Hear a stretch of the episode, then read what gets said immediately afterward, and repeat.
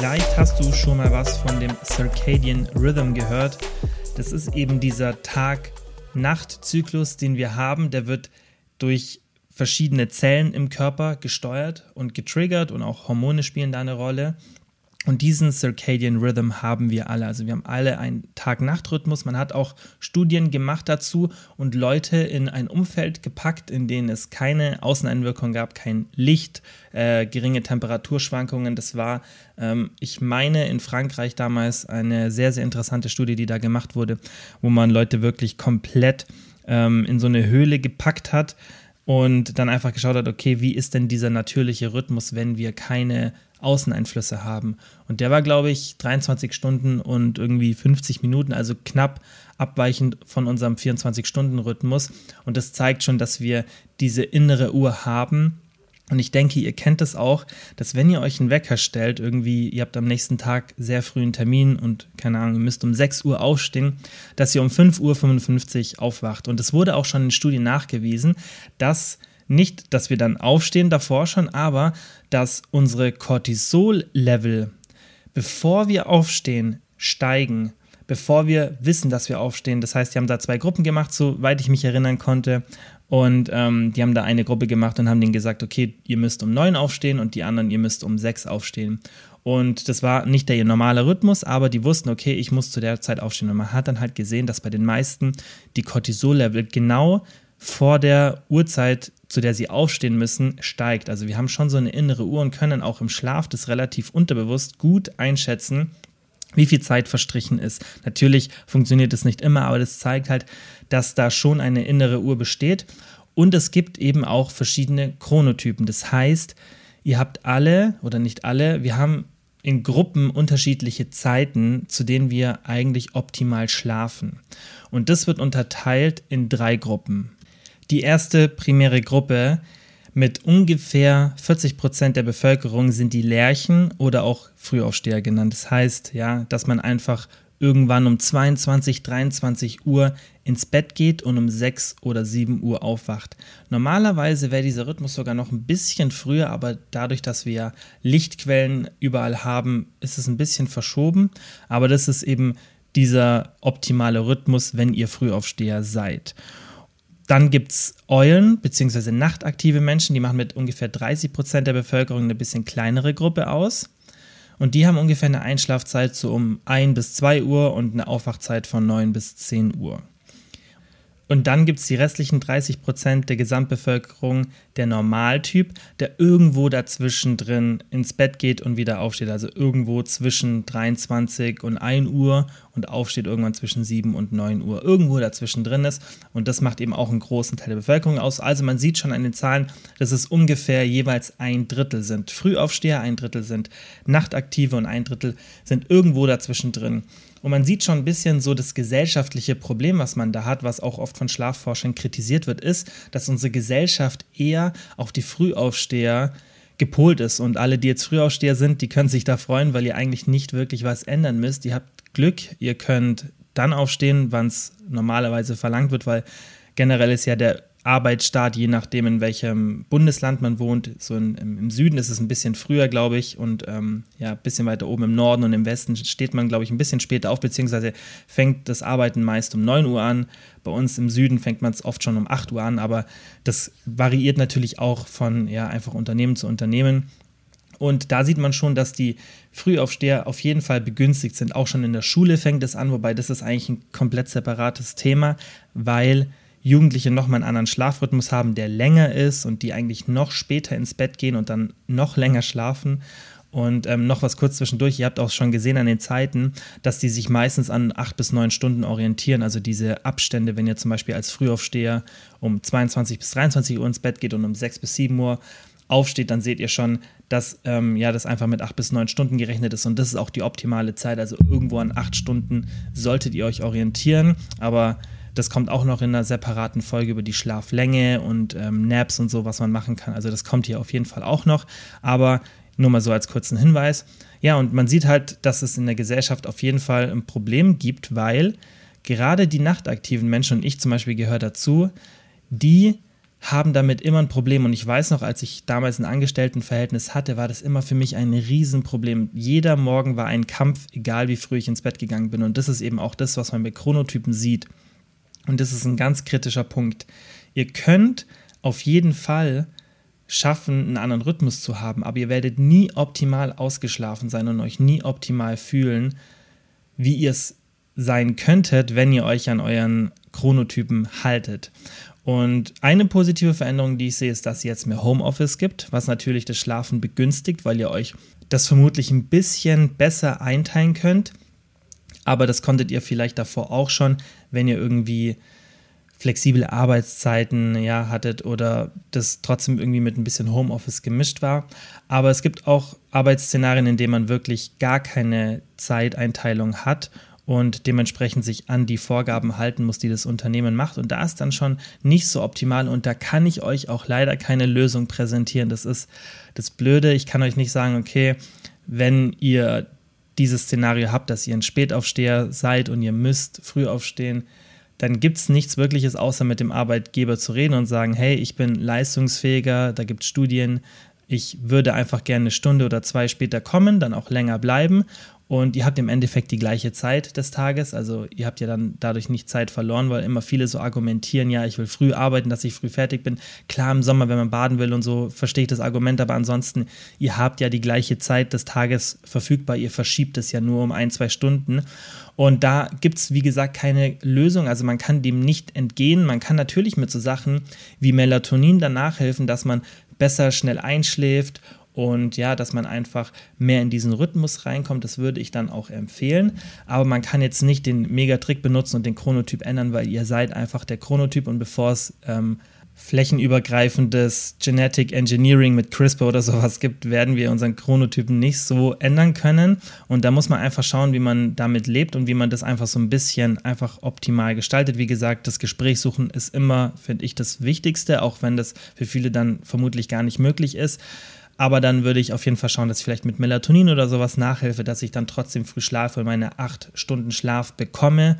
Und dann ist es auch nicht ganz so schlimm. Es wäre natürlich einfach optimal, wenn ihr eurem Chronotyp folgen könnt, wenn das in irgendeiner Weise möglich ist. Es gibt auch ein paar Anzeichen, dass sich unsere Chronotypen in der Jahreszeit verschieben. Das heißt, dass die im Sommer ein bisschen anders sind als im Winter, aber darauf würde ich mich nicht zu sehr fokussieren. Und es gibt auch interessante Beobachtungen, wo man, ich glaube, die Harzer waren es, das ist so ein Stamm, der noch unangetastet von der westlichen Zivilisation ist, beobachtet, wie die schlafen. Und da sieht man, dass die im Sommer oft sechs Stunden schlafen nachts und dann tagsüber nochmal ja fast zwei Stunden oder 90 Minuten schlafen. Und im Winter schlafen die ganz normal ihre acht Stunden durch. Das kann man auf uns vielleicht irgendwann mal abwälzen, ist aber noch nicht so ganz klar. Bloß es ist einfach interessant, das so finde ich zu wissen, dass sich auch auf jeden Fall der Chronotyp so ein bisschen verschieben kann. Der verschiebt sich auch mit dem Alter. Das heißt, umso älter ihr werdet, desto schlechter und weniger tief schlaft ihr. Und deshalb schläft man dann auch oft kürzer. Die Zeiten können sich auch ein bisschen verschieben, wenn man dann ins hohe Alter kommt. Und wie vorhin schon erwähnt, wenn man jung ist oder ein Kind ist oder ein Säugling sogar, dann schläft man ganz anders. Das heißt, falls ihr irgendwie Kinder habt, ähm, dann informiert euch bitte. Ich kann auch mal eine separate Folge dazu machen, weiß ich nur nicht, wie viele von euch das jetzt interessant finden, wie man ja einfach einen Säugling schlafen lassen sollte oder ein Kind oder auch einen Jugendlichen, weil das ist ganz, ganz wichtig, auch in der Entwicklung, dass die ausreichend und den richtigen Schlaf zur richtigen Zeit bekommen. Aber für uns ist es, wie gesagt, wichtig, dass wir uns an der Schlaflänge orientieren und auch an unserem Chronotypen wenn möglich. Und wie vorhin schon erwähnt, könnt ihr den Chronotypen leider nicht ändern. Eine Frage, die dann auch häufig noch kommt, ist, wie finde ich raus, welcher Chronotyp ich bin? Ich denke, die meisten von euch wissen, okay, ich bin eher die Person, die morgens ja früh wach ist und sich dann auch richtig wohlfühlt. Und bei mir zum Beispiel, wenn ich aufstehe, ich bin einfach nicht so ein Morgenmensch. Ich brauche erstmal so ein, zwei Stunden, bis ich klarkomme. Und abends kann ich dann noch um 12 Uhr richtig produktiv arbeiten. Ich werde nie müde. Ich, wenn ich irgendwie im Bett was anschaue, ich muss wirklich sagen, okay, ich mache jetzt was aus, also ich mache den Fernseher aus oder ich lege das weg, was ich gerade mache und muss jetzt aktiv schlafen. Und ähm, ich bewundere dann immer andere Menschen oder beneide die so ein bisschen, wenn die morgens dann so wach sind und abends sofort schnell einschlafen können. Aber das könnt ihr eben nicht ändern. Ihr habt da einfach so eine genetische Prädisposition und ihr könnt es rausfinden. Ich sage immer, indem man einfach mal schläft ohne Wecker.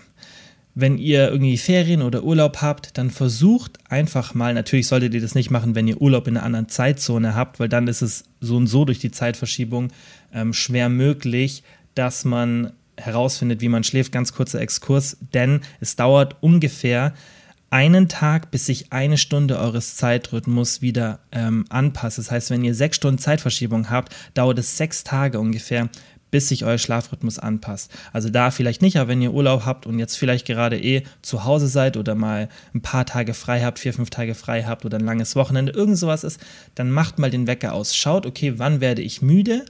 Ähm, natürlich ist da auch wirklich schwierig, aus diesem normalen Rhythmus rauszukommen, weil ihr habt ja einen normalen Rhythmus, der dann auch triggert, wann ihr müde werdet. Aber wenn ihr Optimal wäre es, wenn ihr einfach ein bis zwei Wochen habt und einfach mal ohne Wecker schlaft und dann so ein bisschen notiert, okay, wann werde ich ungefähr müde? Auch in der Früh wirklich darauf achten, hey, wann wache ich eigentlich auf und wann fühle ich mich auch gut, wenn ich aufwache? Und so könnt ihr, wenn ihr es noch nicht wisst, was für ein äh, Chronotyp ihr seid. Vermutlich wisst ihr es, aber vielleicht seid ihr irgendwo so ein bisschen mittendrin. Denkt euch, ja, ich weiß nicht, ob ich jetzt so ein Frühaufsteher oder eher so ein ähm, Normaltyp bin, wo ich so zwischendrin bin. Dann, wie gesagt, testet es einfach mal aus, macht mal den Wecker aus. Und das Schöne ist auch, wenn man irgendwann seinen Chronotyp gefunden hat und eine richtige Schlafdauer hat, das heißt optimal acht Stunden, dass ihr wirklich ausgeschlafen seid, dann könnt ihr ohne Wecker euren Alltag leben sozusagen. Also ihr braucht eigentlich keinen Wecker mehr. Und das klingt erstmal so ein bisschen komisch und man kann sich natürlich dann auch immer noch so einen Sicherheitswecker stellen. Ich mache das zum Beispiel, aber wenn ihr einen festen Rhythmus habt, was auf jeden Fall empfehlenswert ist, und ihr auch eine gute Zeit habt, in der ihr immer schlaft, also ihr habt immer die gleiche Zeit und ihr habt auch eine, die richtige Länge, einfach diese acht Stunden, dann könnt ihr den Wecker weglassen und ihr werdet immer zur gleichen Zeit aufwachen. Und das zeigt euch dann auch mal ein bisschen, was für, ein, was für eine Schlafmenge ihr benötigt. Ich zum Beispiel genetisch sehe einfach bei mir, nachdem ich es jetzt lange getestet habe, ich brauche extrem viel Schlaf, ich brauche fast die vollen neun Stunden Schlaf dass ich wirklich optimal ausgeruht bin und von alleine aufwach. Acht Stunden sind auch super, aber ich merke, wenn ich neun schlafe, das ist mein Optimum. Andere, die kommen mit siebeneinhalb Stunden Schlaf aus, andere mit acht, weniger nicht. Das ist ganz klar, was man auch in der Literatur sieht, aber da will ich eine separate Folge machen. Also es kommen keine Menschen mit fünf, sechs Stunden Schlaf aus. Und da könnt ihr so ein bisschen das für euch rausfinden. Einfach mal normal ins Bett gehen, wann ihr müde werdet, aufstehen, wann ihr wach seid, ohne Wecker. Und Klar, in den ersten Tagen, wenn ihr eh ein Schlafdefizit habt, werdet ihr vermutlich länger schlafen, das ist normal, aber einfach, dass ihr so ein bisschen ein Gefühl bekommt, auch Notizen machen, weil man sich das oft dann nicht so merken kann, wenn man sich subjektiv selbst betrachtet. Und dann könnt ihr rausfinden, wie euer Chronotyp verläuft. Und dann wisst ihr es ungefähr. Es ist jetzt nicht so auch, dass ihr euch an diesen Zeiten, die ich euch gegeben habe, so explizit einordnen solltet, sondern achtet einfach darauf, hey, wenn ich jetzt um 12 Uhr ins Bett gehe und um 8 Uhr aufstehe, dann fühle ich mich definitiv besser ausgeschlafen, als wenn ich um 22 Uhr ins Bett gehe und um 6 Uhr aufstehe. Das gleiche 8 Stunden Schlaf, aber ein anderes Gefühl, andere Leistungsfähigkeit, andere Reaktionsfähigkeit. Euer Körper ähm, ist allgemein gesünder, wenn ihr eben an diesem Chronotyp euch orientiert vom Schlaf her. Ähm, natürlich ist die Schlafdauer immer noch das Wichtigste, aber man kann auf jeden Fall so ein bisschen für sich herausfinden, okay, was ist die beste Zeit für mich zu schlafen? Und das ist eigentlich alles, was ähm, das Relevantes zu dem Thema zu sagen gibt. Wenn ihr da irgendwelche Fragen habt, dann könnt ihr vielleicht nochmal auch zur letzten Folge ein QA machen. Da müsst ihr mir aber mal konkret einfach eine Instagram-DM schreiben, dass ich sehe, dass ähm, schon jetzt nach diesen zwei Schlaffolgen genug Fragen da sind, dass wir eine separate Folge machen. Ansonsten würde ich noch ein, zwei Folgen zu dem Thema machen und dann können wir mal ein QA über alle Themen machen. Dann könnt ihr auch wirklich alle eure Fragen stellen und dann beantworte ich die hier im Podcast. Aber ähm, ja, da müsst ihr mir einfach jetzt mal eine DM schreiben, ob jetzt schon so viele Fragen aufkommen. Und dann probiert es einfach mal aus. Und ja, schaut einfach mal, was euer Chronotyp ist. Und gerne gebt mir auch Feedback, ob euch das geholfen hat, ob das interessant war für euch, auch mal zu dem Thema Schlaf ein bisschen mehr zu lernen. Klar geht es hier viel um das Thema Fitness, Ernährung, klar auch Muskelaufbau, Fettverlust und so weiter, aber ich finde solche Themen auch immer sehr wichtig. Und ich will ja hier alles, was um das Thema Gesundheit sich ähm, dreht, einfach reinzubringen. Und da ist Schlaf ein sehr, sehr wichtiges Thema, das genauso wichtig wie Sport und Ernährung ist und das wird oft unterschätzt und deswegen macht es auch Sinn, sich solche Szenarien zu überlegen und das einfach ein bisschen anzupassen. Ja, wie immer, vielen, vielen Dank fürs Zuhören und bis zum nächsten Mal.